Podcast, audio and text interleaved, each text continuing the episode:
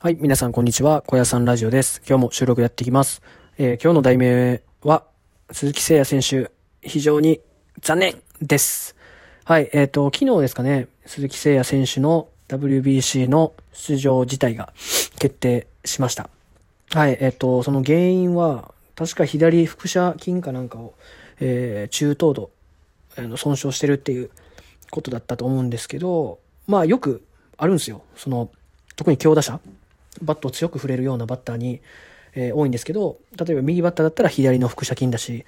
えー左バッターだったら右の腹斜筋だし、あのー振る際にその、捻転というか、上半身と下半身が別の動き、別の方向に動き、えー動あ動いて、あの、ひねりを生み出すんですけど、バッティングは。その、非常にそのひねりが強い、強くて、戻しにかかってくる力がすごい強いっていうところで、特に長距離砲とか、あの、すごいいい打者に、えー多い怪我ですね。はい。非常に残念ですけど、鈴木誠也選手はちょっと出られないというところで、代わりに福岡ソフトバンクホークスの、えー牧原選手が選ばれたというふうな、えーニュースが、えー報じられておりました。牧原選手が言ってた言葉なんですけど、あの、鈴木選手の代わりに、えーなることはできないけど、まあ、精一杯頑張るといったようなコメントを出しておりました。はい。確かにあの今、あの、日本代表というか、世界の中で、世界の中でというか、あの、その日本代表の中で、鈴木誠也選手の代わりを、あの、完璧にできる選手は、えーいないと思います。はい、えーバッティングも、えー守備、走塁、すべて含めて、非常に高いレベルにある選手ですので、えーなかなか、あの、代わりはいないですが、牧原選手も非常にいい選手ですので、えーすごいいい選手だったのではないかなというふうに私は思っております。はい、えっ、と、牧原選手で言うと、えー、甲斐選手。僕一緒に自主トレをやってたんですけど、甲斐選手の、えー同級生なのかな？同級生で同期入団の選手で、はい、育成選手から、えーすごい今のトップレベルのプレイヤーになった選手です。はい、えっと、まあもういい選手なのみんな知ってると思うんですけど、えーすごい印象的だったのは、えっと、確か、ジャイアンツが日本シリーズでソフトバンクと当たった時に、えーすごい速い、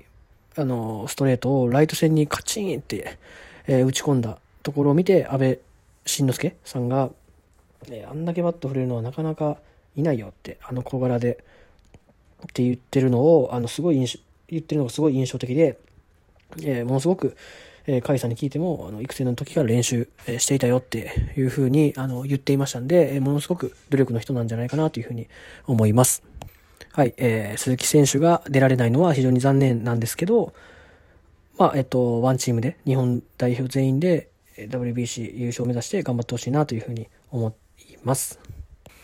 まあ、これからはちょっと憶測というか、あの、僕の意見でお話しさせていただくんですけど、この鈴木選手の、この怪我の、まあ、原因じゃないですけど、あの、まあ、ちょっとこう関係あるんじゃないかなっていうふうに思うのが、えっと、この間、昨日か一昨日か3日前か忘れましたけど、あの、報道ステーションで、あの、鈴木誠也選手の、あの、ニュースが、あの、やって、夜やってたんですけど、えーまあ、メジャー1年目で、あの、あまりこう、メジャーの投手に対応しきれずに、あの、思うような結果が出なかったっていう風な、え内容の、あの、ニュースだったんですけど、えーその1年目の、あの、悔しさを2年目にぶつけるために、その、非常にその体重を増加させたり、あの、パワー強化に、あの、重きを置いたっていうふうに、あの、重きを置いたような、えー報道を、えーされていまして、それ自体は別に悪いことではないし、むしろいいことだというふうに思うんですけど、あのー結構、まあ野球あるあるというか、野球以外のスポーツでもあるあるやと思うんですけど、あのー急激な、あの、体のこの体型の変化っていうのは、結構その、自分の感覚とか、あのーなんだろう、うん、まあセンサーっていうんですかね、この、感覚を結構鈍らせてしまうところがあるんじゃないかなっていうふうに僕自身思ってまして、例えば大谷翔平選手だったら、まあ日本にいた時はすごい細かったですけど、まあ徐々にこう、ステップアップというか、こう、トレーニングを重ねて今の体を手に入れてるっていうところだと思うんですけど、ちょっと鈴木選手の場合、ちょっとこう、1年目こう、まあ悔しくて2年目取り返したいっていう思いから、確か体重が10キロ以上増えたみたいな感じで、あの、報道があったと思うんですけど、えっと、1年で10キロというか、まあオフシーズンだけで結構10キロ増えていく、10キロ近く増えるっていうのは結構、うん、やりすぎというか結構だいぶやってるなって感じなんで、まあ、それだけが一概に、あの、怪我の原因ではないとは思うんですけど、まあ、それは確実にあるやろうなっていうふうな、えー、いうのが私の見解です。まあ確かにあの、今のメジャーリーグ、まあ日本もちょっとずつそうなりつつあると思うんですけど、あの、長打を打ってないとなかなか評価されないみたいなちょっと風潮になりつつあるのかなというふうに思ってます。まあいろいろ OPS だったりとか、まああの、様々な指標が、まああると思うんですけど、うん、多分鈴木選手も、あの、メジャー1年を経て、その、大きいのを打てないとなかなか評価してもらえないっていうのを、あの、感じたから、そういうふうな、あの、トレーニングに励んだんじゃないかなっていうふうに、勝手に僕の憶測ですけど、そういうふうに思ってます。はい。えっと、まあ、大谷選手とかは、あのー、結構計画的にというか、毎、毎年毎年こう、ちょっとずつというか、まあ、ちょ、一気に大きくなったような年もありましたけど、結構計画性を持って、あのー、まあ、二刀流っていうところで負荷も高いですし、えー、その、あの、負荷に慣らしていくっていうためにも、あの、体を大きくしたりとか、あの、元々のエンジンを大きくしたいっていう意味で体を大きくしてたと思うんですけど、えー、結構計画的に大きくしてたような印象があるんですけど、鈴木選手の場合は結構こう、もう2年目絶対やってるぞっていう感じで、もう、バッといきなり行ったような感じがちょっと否めないので、えー、怪我に繋がったのじゃないかなっていうふうにえー、思ってます。まあ、あのー、まあ僕がなこんなこと言ってもあれなんですけど、まあ一番悔しいのは鈴木選手本人だと思うので、あの、まあこれ以上は別に言わないですけど、まああの、代わりの、まあみんなで、みんなの選手で、一丸となって戦えれば、